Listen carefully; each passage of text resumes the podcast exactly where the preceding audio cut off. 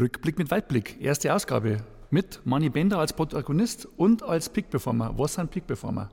Du, Fleischer, bevor wir mal loslegen, muss ich mich erst einmal recht herzlich bedanken beim Audi-Zentrum Ingolstadt, ja, Globe Air und bei 8020. Und jetzt äh, legen wir los. Ja. Alles klar. Dann dürfen wir aber nicht vergessen, dass es für alle Zuschauer einen Gutscheincode gibt von Ensinger. Allerdings müsst ihr da unten in die Folgenbeschreibung reinschauen und dann aktiv werden. Und jetzt legen wir los. Ja. Also, was sind Peak Performer? Ein Peak Performer ist, äh, ich bin ja jetzt seit zwei Jahren, bin ja Markenbotschafter für die Munich Consulting Group. Das ist eine Unternehmensgruppe in München. Und in, äh, zusammen mit Christian Grams vor zwei Jahren bin ich dann mal auf ihn zugegangen und gesagt, ich habe schon, Christian, ich habe schon seit seit Jahren schon immer Idee im Kopf, die Sport und die Wirtschaft zusammenzubringen, ja, aber auf einer gewissen Art und sehr, auf einer entspannten Art und Weise, also wo keine PowerPoint-Präsentationen kommen, keine Podiumsdiskussionen, weil wir da auch äh, lauter Topsportler einladen und lauter Geschäftsführer und CEOs und das haben ja die Leute ja die ganze Woche und davor wollen wir es auch ein bisschen befreien, dass sie, sie entspannt sind auf eine, in einer guten Atmosphäre ja, wir haben es jetzt im, im Zillertal gemacht und letztes Jahr waren wir auf der Meilalm in, in Kirchberg bei Tirol. Und nebenbei tun wir dann auch noch anschließend immer Gutes. Wir haben immer einen Paten für dieses Event. Vom ersten hat man Felix Neureuter. Letztes Jahr hatten wir die Magdalena Neuner und denen geben wir dann immer noch einen Scheck mit für, für gute Zwecke, für Beweg dich schlau vom Felix Neureuter und Magdalena für Haus der Technik. Und ich würde jetzt sagen, äh, lass uns doch rübergehen zur Magdalena, zur Schirmherrin von Peak Performer. Darauf bin ich sehr stolz und gehen wir rüber zu Magdalena und dann werden wir noch ein bisschen mehr erfahren von die Peak Performer, oder Fleisch? Klar, freilich, ich freue mich. Gehen wir rüber. Rückblick mit Weitblick. Der Podcast mit dem Münchner Urgestein Manny Bender.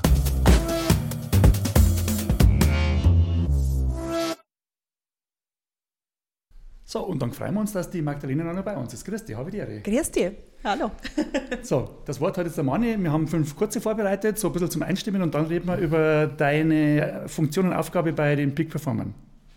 Ja, also, liebe Magdalena, herzlichen Dank, ja, dass du dir die Zeit genommen hast, in meinen Podcast zu kommen. Bin sehr stolz darauf, dass ich Deutschlands beste Biathletin ist in meinem Podcast. Also, und wie es der Fleisch jetzt schon gesagt hat, wir fangen mal an mit so schwarz und weiß. Vielleicht können wir da schon das eine oder andere ein bisschen rauskitzeln bei der Magdalena, was noch keiner weiß. Und dann fangen wir mal an mit Bier oder Wein, Champagner.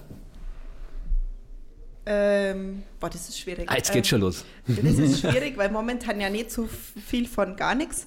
Ähm, das kommt auf die Situation an, aber ich mag auch gerne mehr Bier. Gut. Äh, joggen oder Nordic Walking? Joggen. Dann äh, stehend oder liegend? Mm, die, die meisten denken jetzt, sie darf liegend beantworten, aber stehend ist schon nochmal spannender. Warum? Ganz kurz, warum? Weil liegend war die sicherere Schützin äh, als stehend, aber stehend hat nochmal mehr, weiß ich nicht, da muss man noch ein bisschen mehr kennen. Dann stirb langsam oder Titanic? Titanic, natürlich. Ein bisschen aktuelles Thema, impfen oder nicht impfen?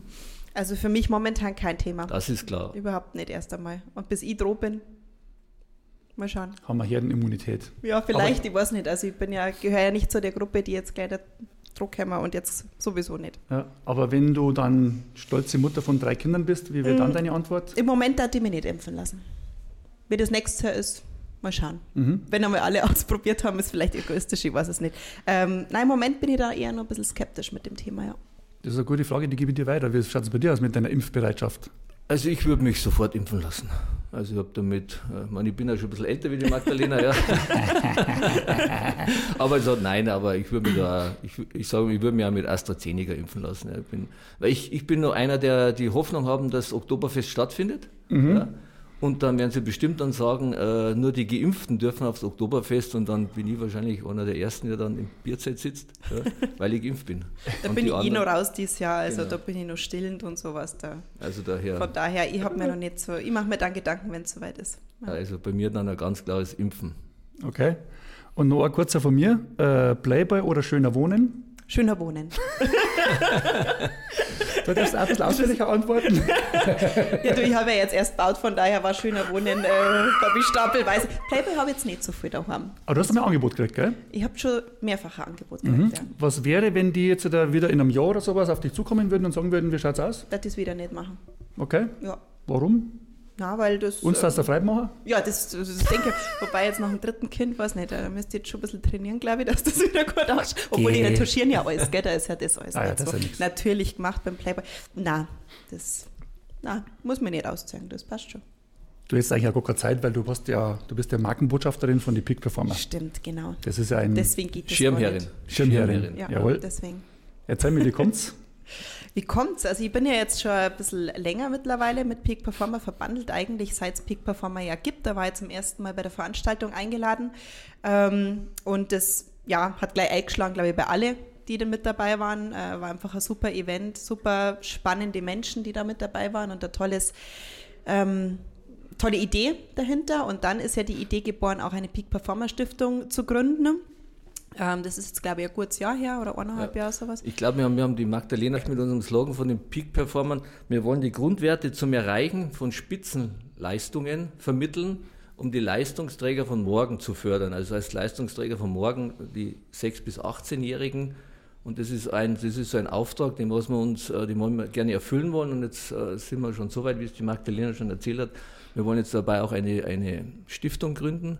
Ja, das ist ein, ein, ein Net- Netzwerk, was, was wir vor zwei Jahren ins Leben gerufen haben, wo wir dann die Top-Sportler und die Top-Leute aus der Wirtschaft äh, vernetzen werden und wo wir dann auch am Ende des Tages auch noch immer noch äh, den, einer, einen Was? Auftrag, den, äh, einen Check mitgeben, um, um dann auch die sozialen Projekte zu unterstützen. Und da war jetzt die Magdalena auch letztes Jahr dabei, mit, die hat, war dann dabei mit Wir Haus, haben Haus der Technik. Genau, Technik für Kinder haben wir Genau. unterstützt und ähm, da durfte ich ja Patin sein von der letzten Veranstaltung und ähm, ja, also es ist einfach, das ist total super, was da jetzt in wenig, in sehr kurzer Zeit entstanden ist, finde ich.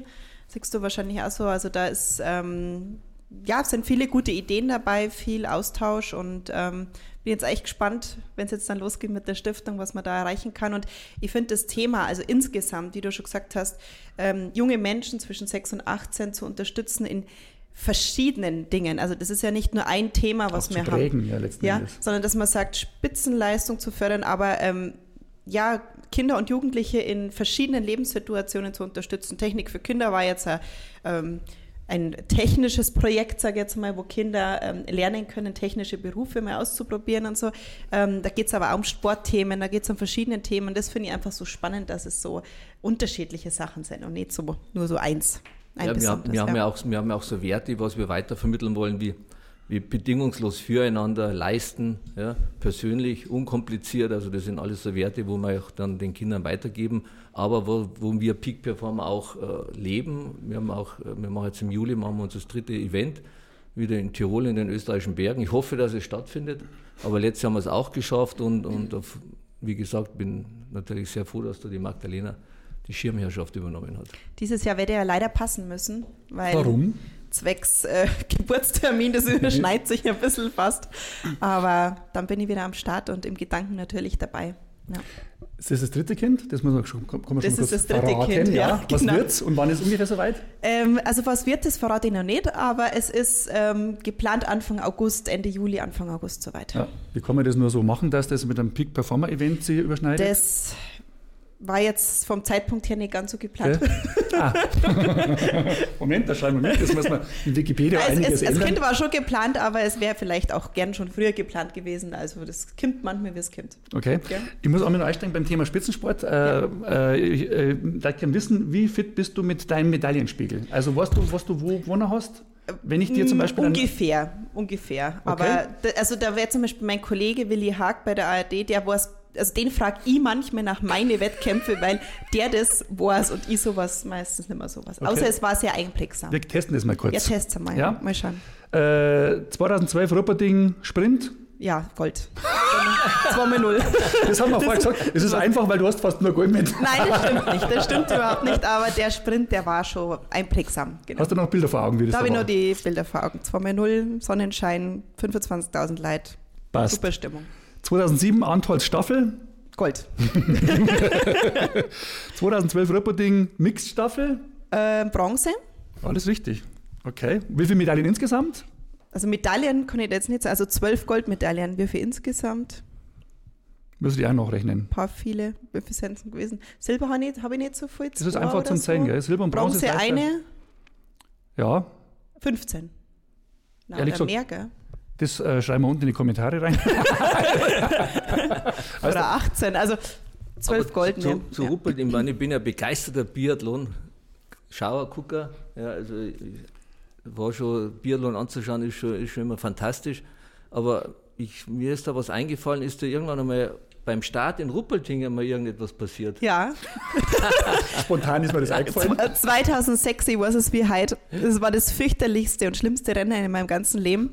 Das war mein allererster Weltcup-Einsatz. Ich war so aufgeregt, also wirklich ganz furchtbar. Ich war 18 und dann hat es mich schon wirklich direkt nach dem Start das erste Mal geschmissen. Das war aber ja nicht das, das war ja nicht der einzige Fauxpas in dem Wettkampf. Dann habe ich natürlich schlecht geschossen und alles und hat es mir auf dieser Zielgeraden und wer Ruppolding kennt, das ist ja so ein brutale Zielgeraden, wo man direkt an den Zuschauern vorbeiläuft. Sind ja auch ein paar im Stadion. Und da hat es mir dann noch geschmissen. Und das war so peinlich. Und da weiß ich, das, das war nicht so schön, aber es ist dann besser geworden im Anschluss. Hast du schon mal auf die Also- falschen Scheiben geschossen? Ja, habe ich auch.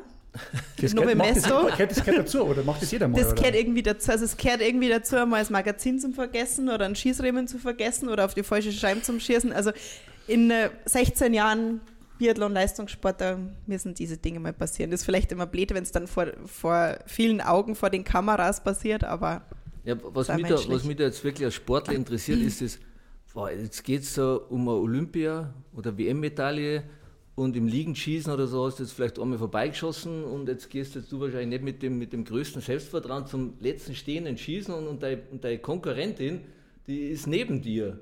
Was, was, was geht da im Kopf vor? Wenn, also das hat mir eigentlich nie so arg beeinflusst, wenn ich jetzt vielleicht schon Fehler gehabt habe, weil es gibt ja im Biathlon auch viele Wettkämpfe, wo so Frau gegen Frau gelaufen wird und wo ich dann ja oft im Wettkampf gemerkt habe, gut, diesen Fehler habe ich schon wieder kompensiert. Also ich bin schon wieder irgendwie dabei und dann geht es schon wieder bei Null los. Also es ist nicht immer so, dass die das gleich aus der Bahn wirft und das macht ja einen guten Biathleten im Endeffekt da aus, diese mentale Stärke, das ganz schnell abzuhaken und im nächsten Schießen ist ähm, ja egal werden zum Lassen und einfach wieder von Null Uhr zum Fangen. eiskalter Engel. Halleluja. Ja. ja, in dem wollen wir Moment vielleicht schon. was- In dem Podcast ein bisschen was über die auch noch kennenlernen, weil äh, viele kennen die, aber nicht alle kennen die gut oder so genau. Ähm, was waren denn deine äh, Spitzenleistungen im Fußball? Was waren deine Erfolge? Ja, mein- meine Erfolge war es klar, äh, deutscher Meister mit Bayern München. Ja. Ja. und bin dann, dann zum KSC gegangen. KSC war ja dann früher, vor meiner Zeit immer so eine Fahrstuhlmannschaft, zweite Liga, erste Liga und so rauf und runter. Und dann bin ich dann zum KSC gekommen, dann haben wir uns im ersten Jahr gleich qualifiziert für UEFA Cup bis ins Halbfinale. Mit Bayern München zweimal äh, Pokal der Landesmeister, das heißt jetzt, wenn man jetzt sagt Champions League, zweimal Halbfinale, dann ist das, ist das was heutzutage. Früher hat man nur Pokal der Landesmeister geheißen. Aber zweimal sehr unglücklich ausgeschieden im Halbfinale, einmal gegen AC Mailand und einmal in der letzten Minute gegen Roter Stern Belgrad von 90.000 Zuschauern. Ja. Und dann mit 60 auch wieder äh, international gespielt. Da gibt es ja auch nicht so viele Jahre, wo 60 international gespielt hat. Also auch da war ich dabei. Ja, also das war, sage ich mal, das waren jetzt so, so meine, meine persönlichen Highlights im, im, im Fußball. Kannst du dir vorstellen, noch äh, für den FC Bayern in welcher Form auch immer zu arbeiten heutzutage? Nein, beim FC Bayern ist er, glaube ich, relativ gut aufgestellt. Und sagen wir mal so, wenn sie etwas gewollt hätten für mich, dann hätten sie sich schon gemeldet. Ja. Ah ja, Aber mir hat, das, mir hat die Frage da jetzt auch mit dem, mit dem Stehenschießen, weil äh, das kann man ja sehr gut vermitteln mit dem Elfmeterschießen. Ja, wenn jetzt einer Elfmeter geschossen hat und dann hat er ihn verschossen, dann stellt er es am nächsten, nächsten Mal wieder hin. Und so habe ich das jetzt ein bisschen verglichen mit dem, mit dem Stehenschießen, wenn man mal drei Fehler geschossen hat und dann Ja. kommt man zum alles entscheidenden Schießen und dann hast du da Rituale gehabt oder hast du da, hast du da Abläufe gehabt, die was du da so, das sind meine festen Abläufe und, und dann, dass du das wieder ausblenden konntest oder? Ja, habe ich schon gehabt. Ich habe aber auch sehr, sehr, sehr viel mit dem Mentaltrainer gearbeitet. Also ich war da eigentlich so ähm, Einzelgänger in der Hinsicht, weil man muss ja sagen, das ist ja 15 Jahre her. Also das jetzt Wahnsinn heutzutage sagt ja jeder, natürlich habe ich einen Coach oder einen Mentaltrainer, gell? das ist ja also für jeden völlig normal, aber vor 15 Jahren war das nicht so normal. Und ich habe schon seit 2007 äh, mit dem Mentaltrainer gearbeitet, ziemlich früh, habe da alles, äh, habe das auch komplett allein finanziert. Und das war, glaube ich, auch ein großes Erfolgsgeheimnis am Ende, dass sie doch diese ähm, schwierigen Situationen gut wegstecken können. Und ich habe hab jetzt erst Biathlon geschaut und dann habe ich das so ein bisschen analysiert und habe so gedacht, ja, die Norweger, die sind schon brutal stark mental. Gell? Und bei den deutschen Athleten, da fällt es momentan so ein bisschen. Und ich habe mir dann für mich gedacht, also ich war mit 20 oder mit 19 schon Weltmeisterin, habe im nächsten Jahr das wieder beweisen müssen und habe es wieder geschafft. Und ich war froh, dass ich diese Hilfe gehabt habe, dieses mentale Training. Und äh, ich habe das Gefühl, zum Beispiel im deutschen Team ist das immer noch so, hm, na, das wird total überbewertet, gell, mentale man Stärke nicht. und so, das Ja. braucht man nicht unbedingt. Und da bin ich halt ganz anderer Meinung. Deswegen ähm, können wir wieder aufs Elfmeterschießen zurück. Also ich glaube schon, dass man gewisse mentale Stärke braucht, wenn man Elfmeter daneben geschossen hat und beim nächsten Mal sie wieder hinstellen muss vor 90.000 und vor Millionen Fernsehzuschauern. Also okay, ich sag's, ich habe neun geschossen und alle neun verwandelt. Ja, gut. Stehen, sagt er immer, stehen. Stehend, stehend. Hat dir das mentale Coaching auch geholfen? Äh, Also ich, ich kenne das aus meiner Zeit vom Radio, da ist immer die Kamera 1 in Anführungszeichen auf dir und irgendwann hast du dann dein Karriereende und auf einmal ist das alles, lass das ganz stark nach. Hat dir das Coaching auch geholfen, dann mit der Situation umzugehen, wenn du auf einmal nicht mehr so im Fokus stehst? Ja, 100 Prozent. Also es hat mir vor allem geholfen, diese Zeit danach vorzubereiten. Ich habe ähm, wirklich ein Jahr vorher, also mir war ja schon relativ früh klar, dass ich aufhören werde. Das hat die Öffentlichkeit erst später erfahren und habe mein Leben danach schon vorbereitet. Also ich wollte definitiv nicht in so ein Loch fallen und äh, Was viele Ähm, Spitzensportler einfach machen. Genau, das passiert halt einfach oft. Ich wollte einen Plan haben, was, was macht mir Spaß, was ist mir wichtig in meinem Leben, was kommt danach so, also positiv in diesen neuen Lebensabschnitt starten. Und das ist mir, glaube ich, mit dem mentalen Training oder mit dem Coaching schon sehr gut gelungen und ich arbeite immer noch mit ihm zusammen. Also es Cool. ist äh, nach wie vor. Wie war das bei dir, wie die Kamera 1 nicht mehr auf dir war? Wenn du dann die aktive Karriere beendet hast. Wie bist du damit umgegangen? Ja, das war, das war so eine total lustige Geschichte, weil ich bin dann, äh, wo ich dann aufgehört habe und dann habe ich mir ein Spiel angeschaut in Bayern München, es war natürlich volles, volles Stadion und dann bin ich da oben wirklich gesessen und habe gedacht, es gibt dann Andi, war das bei dir genauso, auch, dass wenn du den Ball gehabt hast, dass da 60, 70.000 auf dich geschaut haben, was du mit dem Ball gemacht hast. Das ist mir dann erst hinterher gekommen, weil wenn, wenn in dem Moment, wo der, wo der Schiedsrichter anpfeift, bist du so, so fokussiert, dass du das ja gar nicht mitkriegst. Du kriegst natürlich ein bisschen äh, die Geräuschkulisse schon mit und wenn du jetzt in Dortmund spielst und so, dann bekommt man das schon mit. Aber man ist ja da so, so konzentriert, dass man das erst nach 90 Minuten sagt, boah, so, cool erledigt, aber es ist halt auch dein Job. Ja, ja. Du bist der Profi und, und an sowas hast du eigentlich gar nicht gedacht, was jetzt, dass jetzt so 60.000 Dinger, wenn du jetzt mal einen Fehlpass gespielt hast über fünf Meter, dass die jetzt wieder gedacht haben, ah, der Bender wieder, der Blinde, trifft wieder seinen eigenen Mitspieler nicht. Das ist mir erst hinterher, ist mir, wo ich dann da oben gesessen bin, da in der 20. Reihe, dachte ich, das ist Wahnsinn. Ja. Und ich habe immer geschaut, wenn Aber du, vielleicht auch gut so, dass dir als Sportler nicht so bewusst war, gell, dass du vielleicht mehr so dein, dein Ding gemacht hast. ja, du musst ja da also nur auf dich konzentrieren, auf deine eigenen Stärken und, und da halt dann dein Ding durchziehen, was du halt ganze Woche trainierst Ja. und, und machst. Magdalena, wo hast du beim Wettkampf den größten Kick? Was reizt dir am meisten? Also für mich waren der größte Kick richtig schwere Anstiege. Das, das war so absolut mein Ding. Das denke ich jetzt immer nur. Manchmal, wenn ich Wettkämpfe ich kenne ja die Strecken und so Hantimansist zum Beispiel, da gibt es einen ganz einen furchtbar schleimigen, super steilen Anstieg und da habe ich gewusst, da kann ich es alle versägen. Also das war für mich einfach so dieser Kick-Moment, weil ich gewusst habe, selbst wenn die vor mir 20 Meter ist, die wird die wird's nicht machen.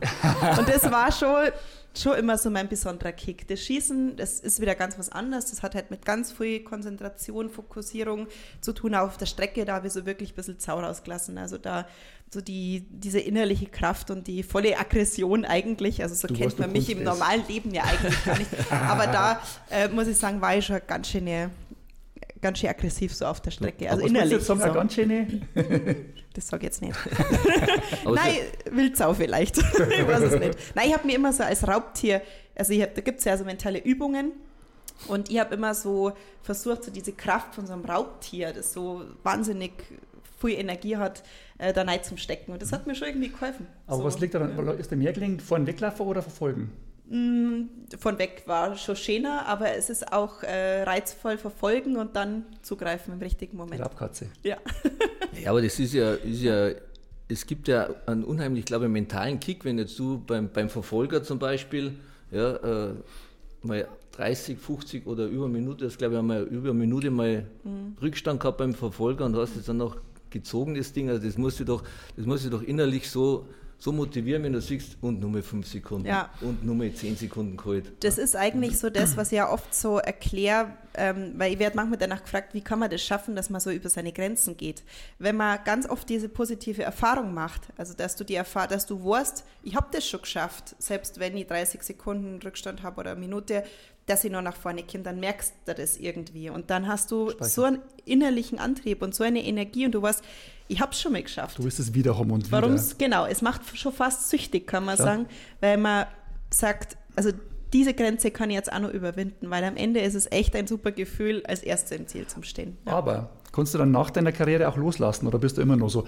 Ein Beispiel, Olli Kahn zum Beispiel, der war in seinem Fach natürlich mit der Beste und dann hat er versucht, diese Skills aufs Golfen zu übertragen. Das hat halt einfach nicht funktioniert. Ja. Aber ich habe das Gefühl gehabt, der hat sich nie damit arrangiert. Machst, machst du auch manchmal den Fehler, dass du äh, deine Skills irgendwie auf was anderes übertragen willst und sagst, das geht einfach nicht, das muss doch gehen? Am Anfang glaube ich schon und da ist mir oft so gegangen, wenn ich Biathlon geschaut habe, dann bin ich am Fernseher geguckt und habe mir gedacht, also diesen Ansteck, den muss man doch schneller laufen. Gell? So, da ich so innerlich, das denke ich aber auch immer. So vor, bin ich so vorm, vorm Fernseher geguckt und habe mir gedacht, also da muss man doch irgendwie nachlaufen können. Also das habe ich dann schon noch gehabt, ähm, aber das lässt da irgendwie nach. Und mit den Kindern ist es dann sowieso ganz anders, weil da kannst du all deine ehrgeizigen Ziele über den Haufen schmeißen, weil die machen sowieso anders. Ähm, da bin ich dann auch ein bisschen demütiger geworden und äh, geduldiger. Und, aber es gibt sicher Lebensbereiche, wo man das immer nur auslebt, weiß ich nicht. Also vielleicht in einer anderen Art und Weise. Ich habe wir haben Haus gebaut, ich habe zwischenzeitlich mal ein Haus renoviert und so. Da habe ich auch viel Energie reingesteckt. Also ich glaube, das hat mir gut tun, noch was zu haben, wo ich so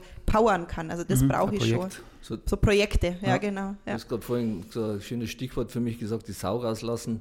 Wenn du die ganze Woche ja trainierst, Druck hast im, im Training, im Wettkampf, äh, wie hast du diesen Druck dann abgebaut? Mit wem, mit wem hast du da geredet? Hast du da Freundin gehabt oder war es im Familienkreis? Aber du wirst ja nicht alles mit, mit Mentaltrainer besprochen haben, sondern wer, wer hat dir da geholfen oder wie, wie hat das ausgeschaut bei dir?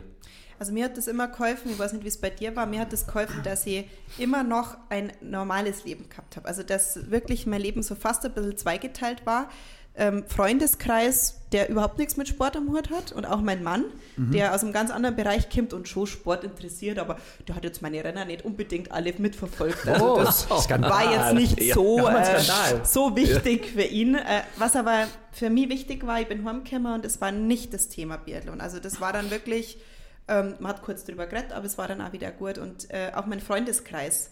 Da bin ich ab und zu so ein bisschen ausgebrochen aus diesem ganzen Thema. Ähm, mit meiner Familie habe ich viel über diese Sportlersachen noch gesprochen, weil die natürlich da voll im Thema drin waren. Die haben mich ja mein Leben lang da ähm, begleitet. Meine Eltern waren da sehr wichtig und eben mein Mentaltrainer und mein Heimtrainer.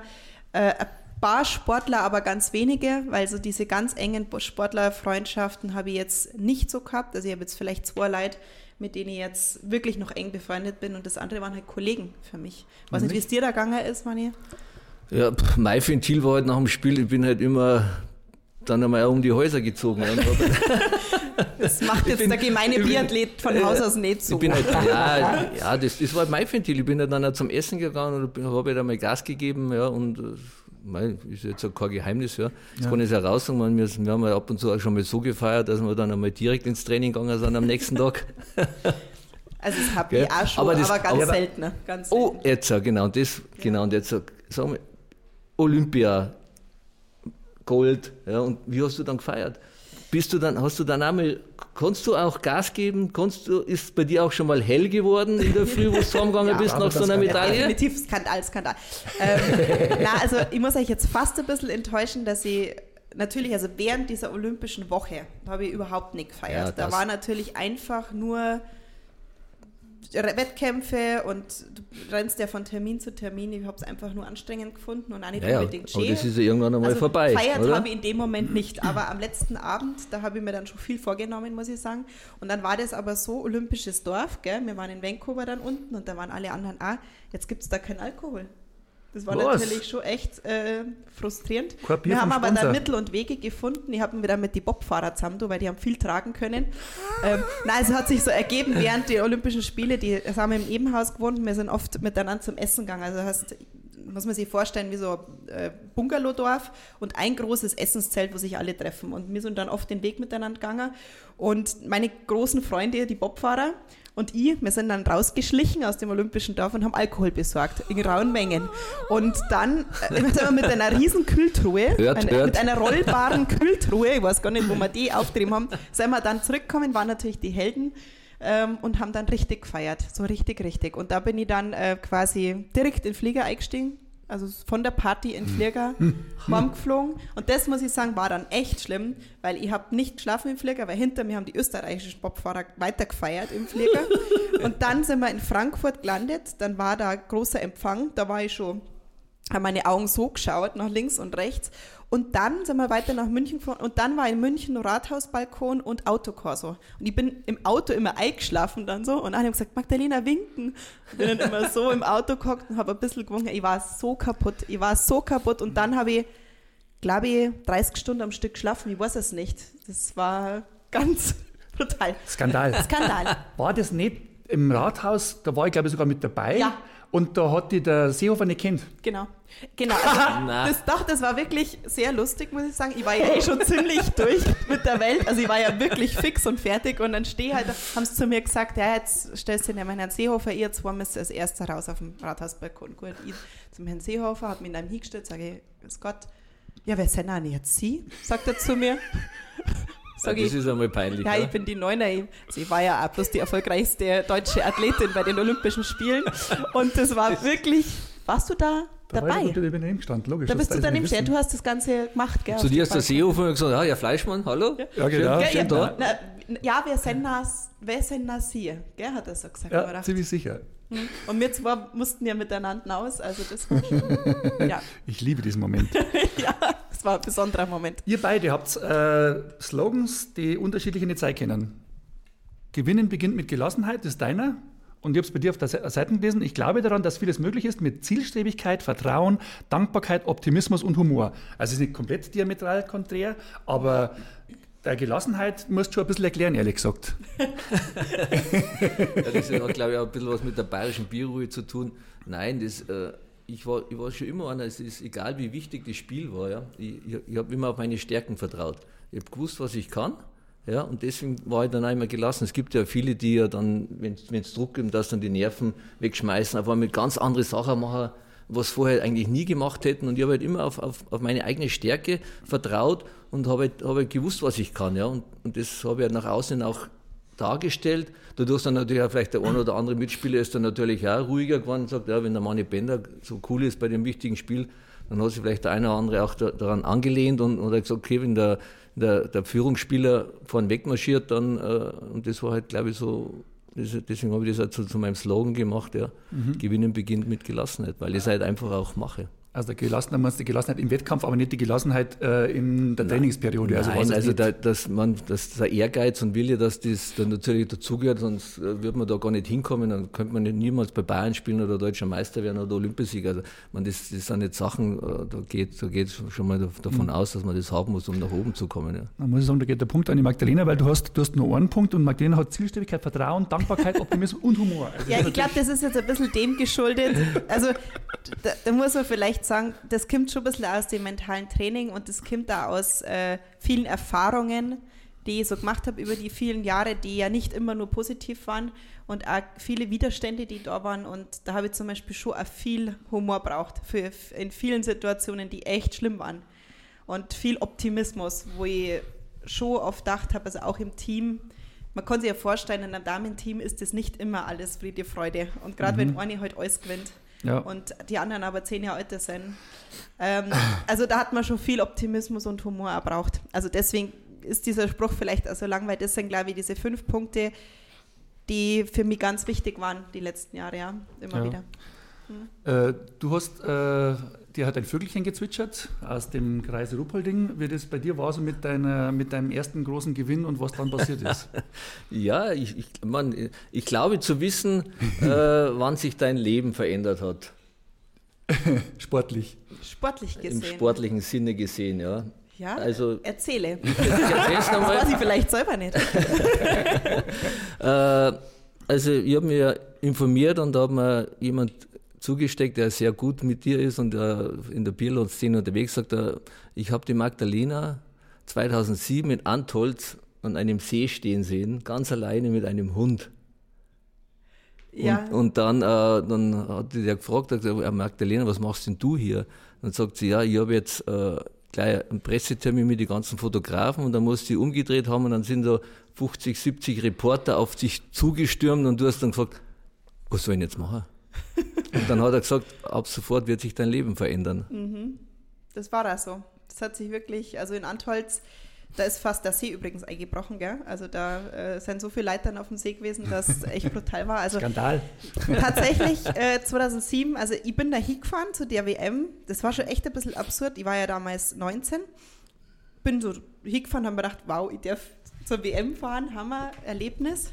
Und dann waren zwei Wochen WM, bin dreimal Weltmeisterin geworden, Pressekonferenzen und so weiter, Playboy-Angebot währenddessen schon. Und dann kam ich heim und es war nichts mehr so wie vorher. Nichts mehr. Ich bin heimgekommen, ich habe keinen Meter mehr machen können, ohne dass mir irgendwer angestarrt hat, dass mir jemand gefragt hat nach einem Foto, nach einem Autogramm. Ich bin in der Wohnung auf alle vier umeinander gekrochen, weil die Reisebusse vorbeigefahren sind und bei mir stehen geblieben sind. Also das war so absurd schon. Also ich, da weiß ich nur, da war ich schon ein bisschen von der Rolle. Du bist da unvorbereitet und das dann war da jetzt der brutal. Mental, Coach schon vorher braucht, damit du mit der Ich habe Situation umgehen Gott sei Dank ja. da schon mit ihm gearbeitet, aber das hat mich schon ganz schön überfahren, muss ich sagen.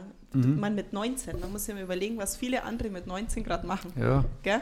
Also muss man schon immer Kannst, einreden, kannst du dich noch erinnern, mit wem du da, wer dich da getroffen hat? Also der Fritz könnte es gewesen sein. Oder Also- also, damals war der Stefan Schwarzbach mit dabei, unser Pressesprecher. Also, wen meinst du Ähm, mit Fritz? Fritz Fischer. Nein. Mhm, Aber der fängt auch. Fängt auch mit Fritz oder Nachname.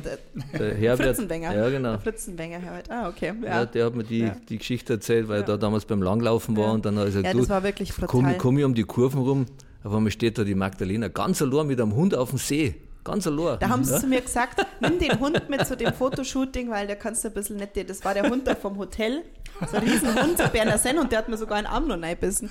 Also, das war es eigentlich so absurd. Also, das geht mir oft so, dass ich jetzt manchmal mit so viel Abstand an solche Situationen denke und denke, das war doch so verrückt damals. Also, sowas krasses, ja. Ich kann mir vorstellen, dass du, wenn dann, du hast was gewonnen und dann gibst du ein Interview. Das ist ja ein normales Prozedere. Genau. Aber dann hast du nicht einen Termin, sondern wahrscheinlich vier oder fünf und immer die gleichen Fragen, immer die gleichen Antworten. Wärst dann irgendwann Stereotyp und gibst du fast schon automatisiert Antworten? Ja, man hat schon ein bisschen so seine, also klar, ich meine, im Sport ist das ja auch relativ begrenzt, was Ja. man da so antwortet. Ähm, ich glaube schon, dass ich in den Pressekonferenzen immer eher so der lockere Typ war und versucht habe, also ein bisschen Spaß in die Runde zu bringen. Also Ja, das erklärt ich. auch deinen Celebrity Performance Index von 65. ist das gut oder? Das ist super. Ach Da so. war- das ist, Ich weiß nicht, ich kenne mich da nicht aus, weil ich lege da doch nicht so viel Wert drauf. du musst den Wikipedia-Eintrag kennen. Ach so, ja, weiß ich nicht. Ich Hast du nicht gelesen? Mir ist das nicht so wichtig. Also das, das, das ist schön. Also ich freue mich darüber. Naja, das hat, es, es war, ist ein Wert aus 2012 und der heißt, Okay. du warst unter die Top 4 äh, beliebten Sportler in Deutschland, noch vor dem Vettel und glaube auf gleicher Ebene mit Steffi Graf. Wow. Und das hebt er bis große jetzt. Ehre, Das ja. hebt er bis jetzt. Was machst du jetzt eigentlich? Also jetzt betreue ich meine Kinder. Ja, Ich bin Schirmherrin vom Peak Performer. Ähm, ich habe aber auch noch ein paar, äh, Wo ich immer noch stolz drauf bin. ich habe aber auch noch ein paar Firmen, mit denen ich zusammenarbeite, relativ eng, ähm, große Firmen, deutsche Firmen. Und ähm, ja, das, also ich habe verschiedene Projekte. Ähm, Nicht zu vergessen, bist du auch Expertin, Biathlon. Ich bin noch Expertin jetzt für die ARD als Biathlon-Expertin unterwegs. Ähm, aber ich mache jetzt nicht mehr so viel wie schon wie vor drei, vier Jahren. Also ich habe das jetzt ganz bewusst so ein bisschen weniger werden lassen, einfach der Familie zuliebe. Mein Mann, der mag ja auch gerne dieses ähm, traditionelle Modell. Er geht viel arbeiten und die Frau kümmert sich um die Kinder. kümmert sich, genau. ich darf ja dann ab und zu wieder ausbrechen und äh, na, aber wir haben jetzt, mein Mann hat jetzt ziemlich lang den Rücken freigehalten und jetzt habe ich so das Gefühl, es ist jetzt auch gut, ihm mal so ein bisschen den Rücken frei zu halten, weil er gerade so seine Firma aufbaut. Der gibt jetzt gerade richtig Gas und hat seine Auftragsbücher voll, was er echt schön ist. Und ich finde, ähm, jetzt ist er einmal dran. Also deswegen, alles, was ich mache, so, das ist immer noch so im Rahmen, dass das gut verträglich ist mit Familienleben. Mhm. Ja. Weil ich Manni vorher gefragt habe, ob er sich vorstellen kann, beim FC Bayern München zu arbeiten. Was ist mit deinem Angebot vom Herrn Hines geworden?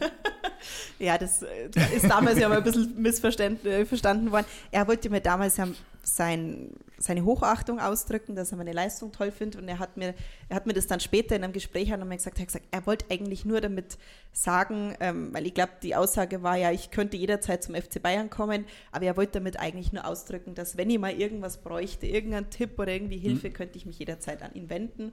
Und das ist, glaube ich, immer noch so. Also wir haben hin und wieder Kontakt, weil wir einmal für Veranstaltungen Kontakt gehabt haben und ähm, sind uns da sehr wohlgesonnen. Hat, Ja. hat, dich das, hat dich das eigentlich nie interessiert, im Nachwuchsleistungsbereich Biathlon was zu machen? Weil ich glaube mal vom Typ her, ja, wenn du die Kinder, die sechs, acht, zehn, zwölfjährigen trainieren würdest, weil die, die würden dir ja, die würden dir alles abnehmen und alles machen, was du denen sagen würdest, weil die sagen, die Magdalena, ja. Die Strahlkraft. Aber man muss ja ein Trainertyp sein. Also ich habe damals gleich den Trainerschein gemacht, auch aus dem Hintergrund raus, weil ich gesagt habe, wenn, dann möchte ich gerne mal mit Kindern oder mit Jugendlichen arbeiten. Also ich bin oft gefragt worden, ja, irgendwie gleich Spitzenposition DSV, habe ich gesagt, auf gar keinen Fall. Also auf gar keinen Fall, wenn überhaupt dann mit Kindern und Jugendlichen. Aber dadurch, dass ich selber kleine Kinder gerade habe, die halt auch selber, meine große, die fährt Ski Alpin und spielt Klavier und der kleine mag was anderes machen, bin ich eigentlich so persönlich so eingespannt, dass ich nicht gewährleisten kann, zwei, dreimal die Woche ein Training zu machen und am Wochenende auf die Wettkämpfe zu fahren. Das ist einfach momentan kein Thema. Aber das heißt nicht, dass es nicht später mal aber Thema Vielleicht kommt es ja noch, wenn, wenn die Kleinen vielleicht doch einmal. Also die gehen schon auch langlaufen mit mir, lassen sich natürlich aber nichts sagen, weil denen ist das ja wurscht. ähm, Das ist aber normal bei Eltern und Kindern. Also mein- ja, eben. also Also, mein von Kleiner- daher, da ist also mein Kleiner zu Hause, der ist auch Kicker, also der folgt mir aufs Wort. schon, oder? Hat er Respekt? Also bist du, bist, aber ist, ist, es, ist es so, dass du für ihn da ein bisschen ein Vorbild schon bist? Also der weiß ja schon, was du erreicht hast. Ja, der, der kommt dann immer schon, ja, Papa, das ist cool und wenn du mir was zeigst und so und, und Ja. die, die haben ja jetzt mit diesem Home, Homeschooling und so, die haben, ja, die haben ja jetzt nicht trainieren dürfen, er spielt ja bei 60 in der U9 und haben ja jetzt auch nicht trainiert und jetzt haben sie natürlich immer so Challenges bekommen mit äh, gegen, gegen Dortmund NLZ, gegen Hertha NLZ und, und Mainz NLZ, haben sie immer so Übungen bekommen. Und da hat man natürlich auch schon ein bisschen was machen müssen, aber meinst du, der hätte dann trainiert? Der ist dann lieber auf dem Ganz der Vater. Der ist dann, der ist dann lieber im Park gegangen und hat, hat mit seinen Kumpels gespielt und wir hatten immer eine Woche Zeit zum, zum Aufzeichnen, weil das musst du dann auch immer filmen und dokumentieren. Und äh, wir haben es halt dann bis Samstagmittag 14 Uhr musste abgeliefert werden und wir haben halt dann Samstagvormittag haben uns halt dann, haben wir dann mit Mühe und Not haben wir halt dann ein bisschen einigermaßen was noch zusammenbekommen, was wir halt dann weiter haben schicken können. Ja, also das ist, Aber beruhigend, dass es überall so ist, gell? Also, ja, man müsste eigentlich sagen, man müsste dann die Kinder untereinander tauschen. Ja, genau. Dann, ich müsste mein Kind zum anderen Eltern von die 60er geben oder da, ja, weil wenn ich glaube, deinen Kindern was sagen würde, dann würden die wahrscheinlich stehen, stramm und würden das alles machen. Also, Mhm. Ja, so ist das. Also meine Kinder sind in der Schule oder meine Tochter ist in der Schule auch schon angesprochen worden, du, die Mama, die ist doch berühmt und so. Da kommt meine Tochter wieder und sagt sie, gell Mama, du bist berühmt. Sag ich, ja, eigentlich schon, aber Sorry. das ist ja jetzt für uns nicht so wichtig, oder? Ja, gell, du bist ziemlich schnell langgelaufen, gell? Ja, gut. Und dann ist das auch schon wieder, also das ist dann auch schon wieder gut und Ja. ich, man, ab und zu haben wir auch schon mal Videos angeschaut, weil man gedacht hat, meine Kinder sollten zumindest wissen, was hat Mama da, weil es ist ja klar, die anderen Kinder, die sprechen waren ja drauf, oh, die wissen das, die Eltern sagen das ja wahrscheinlich daheim. Ja, Und äh, dann sollen meine Kinder schon ein bisschen Bescheid wissen, aber es interessiert sie jetzt nicht wirklich. Ja. Training ist das eine, aber Ernährung ist ja auch äh, ein wichtiger Schwerpunkt, sage ich mal. Wie, wie hat sich deine Ernährung verändert im Laufe der, also mit deinem Bruch oder mit deinem Karriereende?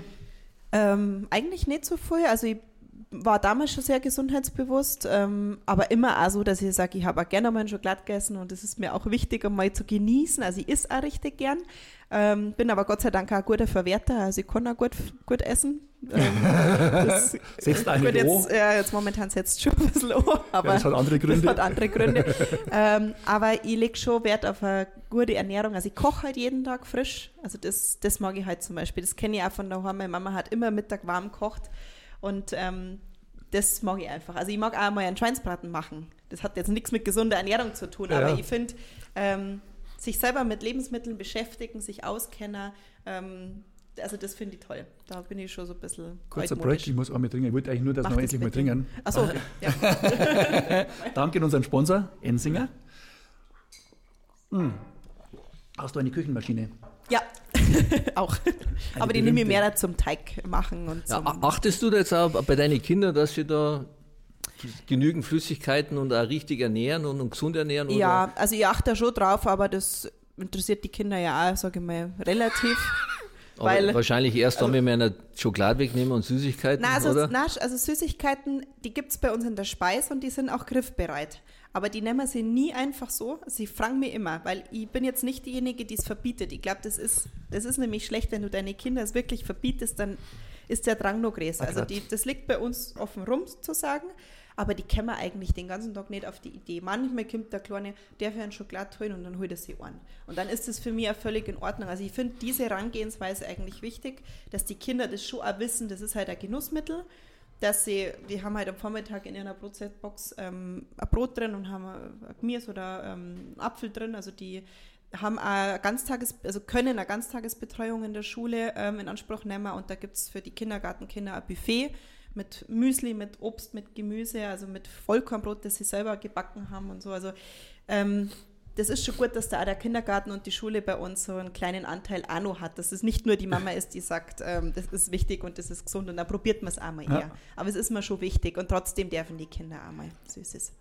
Wie ist es im Hause Bender? Weil, also deinem Image zufolge warst du früher nicht derjenige, der jetzt äh, auf jede Kalorie geschaut hat und irgendwie gesagt hat, ah, Hopfen ist mir, äh, ist mir fremd. Ungesund. also mir hat der, Gott sei Dank der liebe Gott eine brutale Verbrennung mitgegeben. Ja, also wenn ich jetzt erzähle, ja, was ich eigentlich alles jeden Tag, also seit 30 Jahren, esse ich jeden Tag am Abend eine Tafel Schokolade oder ein Backel Gummibärle oder mal eine Wurstzimmer. Fragst du dann einmal noch jemand, ob du es nicht hörst? Nein, äh, es, es, ist ja bei uns zu Hause haben wir so eine, so eine Süßigkeitenbox, die ist so groß. Ja? Mhm. Und ich habe dann immer zu meiner Frau gesagt, pass mal auf, wenn die leer ist, dann lasse ich mich scheiden von dir. ja, und, jetzt, und wenn jetzt mal, wenn meine Frau dann immer heimkommt, dann, dann hat sie immer so sechs Backel Gummibärle, 15 Tafeln Schokolade und sagt immer, schau, Schatz, siehst mal, wie ich dich liebe. Schmeißt sie alles in die Boxen rein und dann sage ich, okay, im Hause Bender ist wieder alles noch in Ordnung. aber wir haben auch so eine Box und äh, ich, ich wundere mich auch immer, wo die ganze Schokolade herkommt, aber das ist auch mein ja, Mann, bei, der... Bei, bei, uns fangen die Kinder leider nicht, weil ja, der Kleine hat sich, wir haben sogar oben auf den Schrank gestellt, ja. ja aber dann, wenn ich heimkomme, dann sehe ich mir schon einen Stuhl vor, der, vor dem Schrank steht, dann weiß ich, ah, okay. Ja, und das wollte ich verhindern, ja. bevor das Regal umfällt. Haben wir gedacht, stell es gleich auf die Höhe, weil, ja, und sie fragen mich wirklich, also sie nehmen es nicht. Und ab und zu unterschätzen sie es, der Kleine zumindest, wenn, wenn meine Frau wieder richtig aufgefüllt hat, dann ist die ja richtig schwer und dann, dann, uh, und dann kurz vorm, vor, kurz vorm Runterfallen, ja, dann fangt das erst an.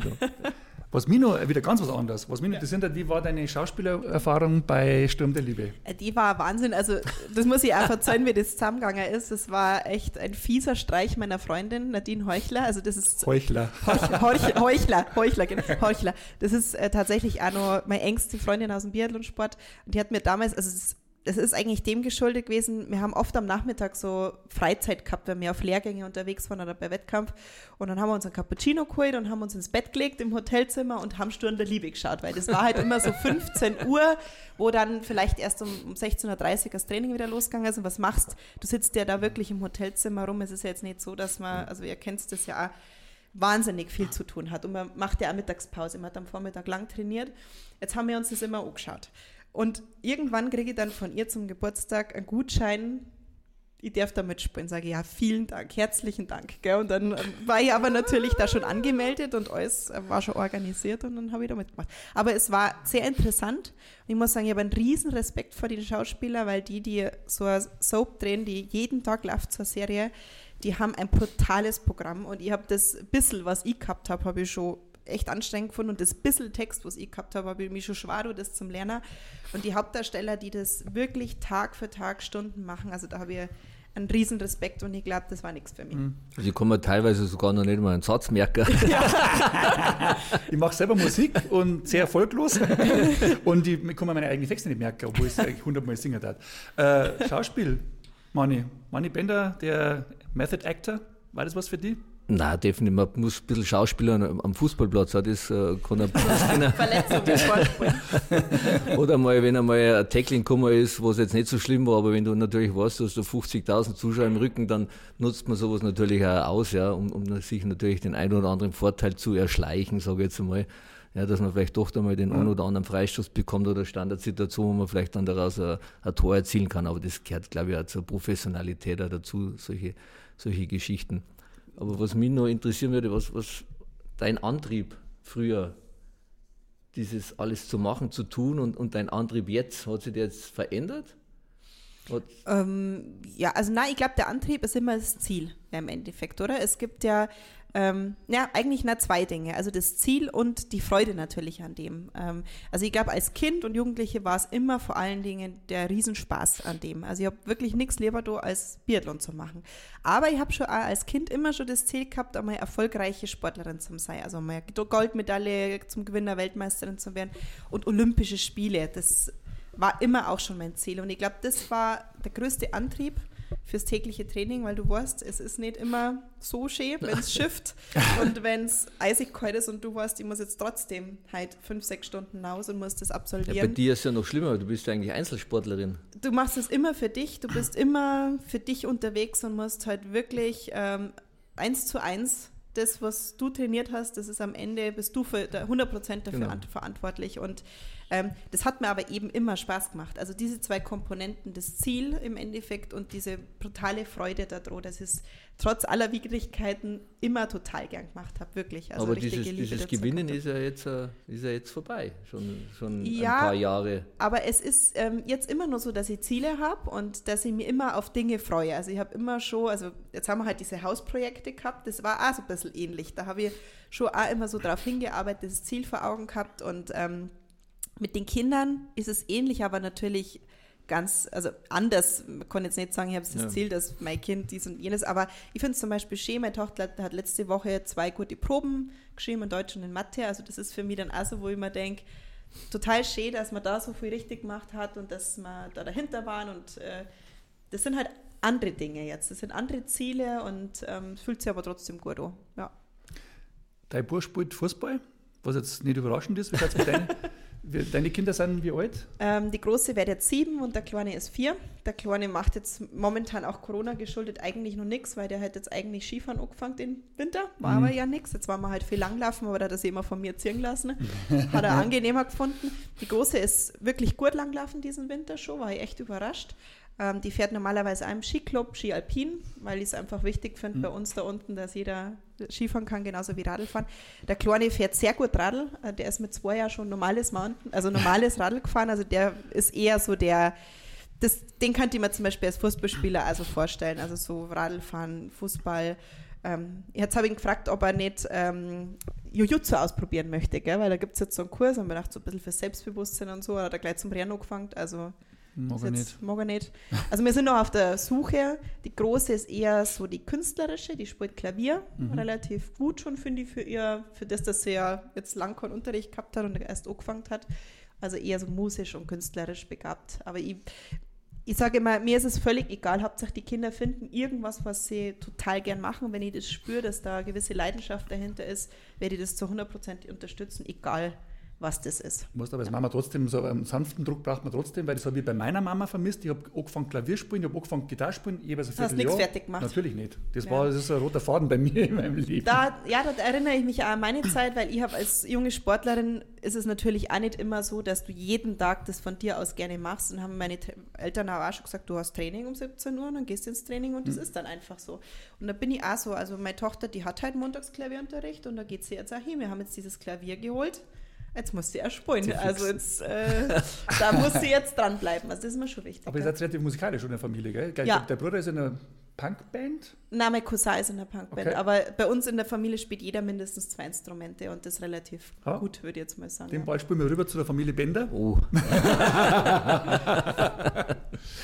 äh, die einzige, also meine Frau sagt, sie hat einmal eine, äh, eine äh, Gesangsausbildung gemacht, ja. Aber der Muskel ist ja auch, äh, der, die Stimme ist ja auch, ist ja auch ein Muskel, also du müsst wahrscheinlich mal wieder ein bisschen trainieren gehen. Meine Tochter versucht ja, versucht auch zu singen, also es hört sich ab und zu einmal ganz gut an, aber ab und zu muss ich dann einmal sagen, wir haben ja jetzt äh, seit ein paar Tagen haben wir jetzt einmal Alexa zu Hause. Und das ist sehr überragend, weil du musst nur sagen, Alexa aus und dann ist die Mucke weg. Und das, das Mittlerweile ist jetzt die Alexa bei der, bei der Tochter im Zimmer, ja, weil das jetzt schon ein bisschen überhand genommen hat, aber ich bin ja sowas von unmusikalisch, also das ist. Ich also, bin da halt neigwachsen. Meine Eltern sind so musikalisch und ich bin halt quasi da reingekommen, die wollten halt gern, dass ich Instrument lernen und dann habe ich das auch gemacht und habe das auch gern gemacht und ich habe äh, sehr lange auch Unterricht gehabt. Ich spiele auch Harfe und habe, äh, glaube ich, über zehn oder zwölf Jahre Unterricht gehabt. Also ich würde sagen, Schlagzeug das, das handlichste aller Instrumente. Ja, es ist sehr handlich, sehr handlich. Genauso wie Klavier mhm. von meiner Tochter finde ich auch sehr handlich. Und äh, ich muss sagen, das war zum Beispiel für den Sport für mich einmal total guter Ausgleich. Also ich weiß nicht, was für dich so, ähm, wir haben ja vorhin da schon mal drüber gesprochen, aber ähm, das war oft so nach dem Training, ich habe mich dann da hingesetzt, da habe ich auch total den Kopf freigekriegt. Du kannst es als Musiker 100% wahrscheinlich unterstreichen, da, da kann man irgendwie mal so Emotionalität und einfach mal so loslassen ja. und so, gell? Bei mir, Musiker, ich bin nie so professionell gewesen, dass ich, dass ich, dass ich zum Beispiel auf der Bühne so einen automatischen Flow gehabt habe, weil ich immer einen Text denken habe müssen. Bei mir ist es der Effekt beim Golfen. Also da, wenn okay. ich, da spüre ich zwei Löcher und dann bin ich komplett weg. Bei dir auch, oder, Manni? ja, Golfen musst du halt einmal, wenn du relativ viel im Kopf hast, dann brauchst du schon mal drei Loch. Ja, bis dann, sagen wir, das aus dem Kopf raus hast, weil ja doch äh, das Golfen sehr viel mentaler ist und wenn du natürlich viele andere Gedanken, ich meine, wo ich Trainer war, dann war es eigentlich fast unmöglich, zum Golfspielen zu gehen, weil ja du so viel die, die Trainingseinheiten dann im Kopf gehabt hast, dann Aufstellungen fürs Wochenende und so. Also da, da habe ich dann eigentlich meistens habe ich dann also sogar nach sechs Loch dann aufgehört, aufgehört weil ich gesagt das, das bringt halt nichts, weil du einfach im Kopf nicht frei warst mit so, so vielen Gedanken. Also Golfen macht nur Spaß, wenn man, wenn man im Flow ist und wenn man, wenn man im Kopf frei ist, dann, dann macht es Spaß. Ja. Für mich ist Golfen immer ein Kampf. 18 Loch, 18 Loch Kampf. Also spielen wir haben noch nicht zusammen gespielt, gell, aber wir haben bei Peak Performer beim ersten Event auch schon zusammen gespielt, also habe ich mit einer, äh, Christian gespielt.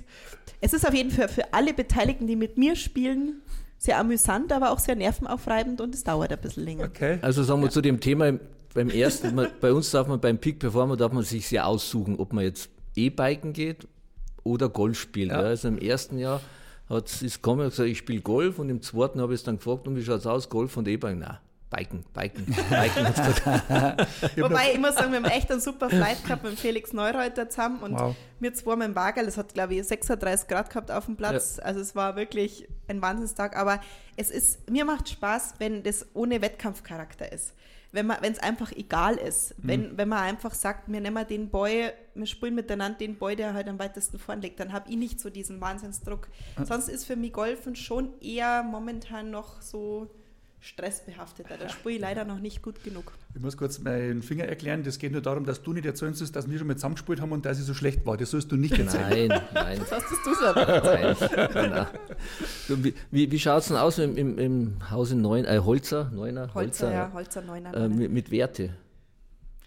Die, Diese, die ja. Werte an die Kinder weitergeben oder was, was waren für dich Werte, wo man sagt, ah, die, die waren für mich, die haben mich getragen durchs Leben? Ähm, das ist für mich eigentlich immer schon ein sehr wichtiges und großes Thema, weil ich eigentlich in einem Elternhaus aufgewachsen bin, wo Werte sehr groß geschrieben werden, nach wie vor. Und ähm, ich unterhalte mich zum Beispiel mit meinen Eltern auch ganz viel über diese Themen. Also das ist natürlich jetzt auch momentan in dieser Krisensituation, finde ich, unterhält man sich von Hauses mehr wieder über was ist eigentlich mit unserer Gesellschaft und was ist uns eigentlich wichtig und was ist wirklich wichtig einem Zusammenhalt und so. Und das war tatsächlich so, als ich damals mit meinem jetzigen Mann zusammengekommen bin, war eins der auch wichtigen Themen für mich, dass wir die gleichen Werte haben. Ähm, ich war vorher, habe ich auch meine Beziehungen gehabt und habe oft gemerkt, dass sich die Werte sehr unterscheiden. Und das war für mich tatsächlich ein Riesenproblem. Also schon, das hat jetzt auch nichts mit Religiosität oder so zu tun. Das, sage ich mal, kann jeder leben, wie er will. Und da bin ich auch, sage ich mal, ein bisschen offener äh, ich bin zwar katholisch erzogen, aber für mich ist das nicht so wichtig. Also ich finde, wir glauben wahrscheinlich eh alle an dasselbe. Also ich finde das ein bisschen übertrieben und auch katholische Kirche finde ich im Moment schwieriges Thema, ganz ehrlich, auch wenn ich katholisch Die hinten bin. ein bisschen hinterher der Zeit, sagen wir es mal so. Genau, das ist definitiv so und das sieht auch meine Familie, die auch alle katholisch sind, absolut so. Also wir haben uns da so ein bisschen neu orientiert, weil wir sagen, es ist es noch so zeitgemäß. Aber es geht einfach darum, ehrlich zu sein miteinander, ähm, für uns spielt auch Tradition eine wichtige Rolle. Da bin ich halt sehr traditionell aufgewachsen und das lebt mein Mann auch und das geben wir auch gerne an die Kinder weiter. Und äh, du bist ja auch Münchner. Ich finde, wir reden daheim Dialekt. Das finde ich zum Beispiel total schön und total wichtig, weil das ist was, was einfach ausstirbt, was es sonst einfach nicht mehr gibt. Und wenn ich jetzt richtig Dialekt spreche, dann versteht es wahrscheinlich niemand mehr. Das, das geht uns aber, glaube ich, auch so. Deine Kinder ja. haben sicher schon Tracht auch, oder? Ja, ja, also wirklich glänzende Lederhosen und Dirndl und marschieren im Trachtenverein mit und so. Und das, das finde ich einfach wichtig. Ich finde es wichtig, diese Werte, diese Traditionen weiterzutragen, ob sie das später machen oder nicht. Aber ähm, das finde ich wichtig. Wir machen zum Beispiel auch Volksmusik daheim. Ähm, das, ich finde das wichtig, weil es einfach irgendwann so sein wird, dass es das nicht mehr gibt, wenn die jungen Leute es nicht irgendwie von daheim mitkriegen. Und am Sonntag läuft bei uns oft dann äh, am Vormittag Volksmusik. Das, ja. Da bin ich damit aufgewachsen, das hat da so ein Sonntagsgefühl für mich. Und ähm, wie du sagst mit diesen Werten, also ähm, da gibt es ganz viele Werte, die, glaube ich, wir alle wichtig finden. Ähm, die, also die versuchen wir schon zu leben zu Hause, ja. Da hat ihr zwar, was die Werte angeht, matchen. Seid ihr da einigermaßen auf einer Wellenlänge? Ja, ich sage mal, als Sportler ist, ist es natürlich klar, die, dieses, dieser Wille, Ehrgeiz, ja. Aber was, was, was einer, für mich ein sehr wichtiger Wert ist, ist natürlich Loyalität und ich bin, ich bin unheimlich zuverlässig. Ich bin pünktlich und sehr zuverlässig und äh, wenn, wenn ich mich mit, mit meinen Freunden treffe, ja, und ich bin zehn Minuten zu spät, ja, dann, dann rufen die an und sagen, Manni, was ist los? Ja. Ist was passiert? Weil du bist, du bist immer pünktlich. Ich bin immer meistens zehn Minuten, so bin ich von meinem Vater erzogen worden, als Fußball immer Treffpunkt und so. Wenn 10 Uhr Treffpunkt war, obwohl wir nur eine Viertelstunde Anfahrt hatten, sind wir aber eine halbe Stunde vorher losgefahren. Dann habe ich einmal gefragt, mein Vater, Papa, ja, wieso fahren wir denn jetzt schon los? Wir haben doch nur eine halbe Stunde. Dann hat er immer gesagt, Sohn, ja, es kann ja ein Stau sein, es kann irgendwas dazwischen kommen, es kann irgendwas passieren, ja, und dann ist das eingeplant, ja, und das versuche ich jetzt natürlich auch meinen Kindern zu, zu, genauso, zu, vermitteln ja. und, und, und mhm. weiterzugeben. Und jetzt im, im Laufe, im Laufe des, der Zeit, im, im Alter, haben sie das jetzt natürlich äh, leicht geändert, weil wir sind jetzt, ich versuche ja die weiterzunehmen, ich bin nicht immer sehr, sehr geradlinig. Ja, ich, ich würde immer gewinnen, das ist klar. Aber wie gesagt, in meinem Slogan, ich bleibe da immer dabei gelassen. Und äh, das ist so, aber das wird man nicht hundertprozentig mir abnehmen, wenn ich das sage. Deswegen bin ich ja geradlinig mit Ecken und Kanten, ja, bin, bin gelassen mit Handschlagqualität ja, und, und äh, will halt auch gewinnen mit, äh, gewinnen mit, mit, mit einem Gemeinschaftssinn. Mhm. Ja. Und das widerspricht sich natürlich ein bisschen, ja, aber wenn, wenn die Leute das erfahren wollen, was da dahinter ist, dann müssen sie den nächsten Podcast mit nachhören. gute Werbung gleich. Ja, gute Werbung und auch meines Erachtens ein gutes Schlusswort. Ja. Magdalena, es war uns eine, also ich konnte jetzt nur für mich sprechen, aber mir war es auf alle Fälle eine große Freude. Schlusswort ist, ist ein sehr gutes Beispiel, weil wir wollen natürlich auch wissen, also ich möchte nur gerne eins wissen, wo sie aufgehört mit ihrer Karriere, das, wo dein letzter Wettkampf war. Schalke? Ja, das war dann mein Abschiedsrennen auf Schalke, genau. genau. Mhm. Da habe ich dann einmal Fußballatmosphäre. Ja, und jetzt ja. nur mal dieses Gefühl zum Abschluss: 50.000 Zuschauer, dein letztes Rennen, der letzte Stehenanschlag und wie ist der? Null, natürlich. Und natürlich. natürlich. Nein, das war wirklich, also das ist mir das war total schön für mich, weil das war wirklich dann so ein richtig runder Abschluss.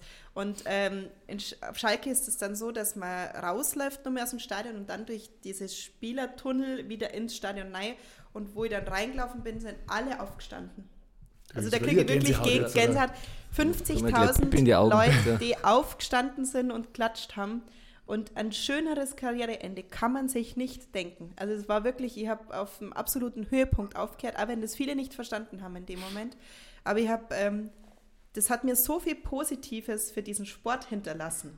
Wenn ich schaue, wie viele es gibt, die dann so so hadern damit und so sagen, ja, irgendwie so, ach, ich hätte es mir irgendwie anders vorgestellt. Das kann ich überhaupt nicht sagen. Ich sage, genau so, es war eigentlich nur viel besser. Und dann nur Null machen.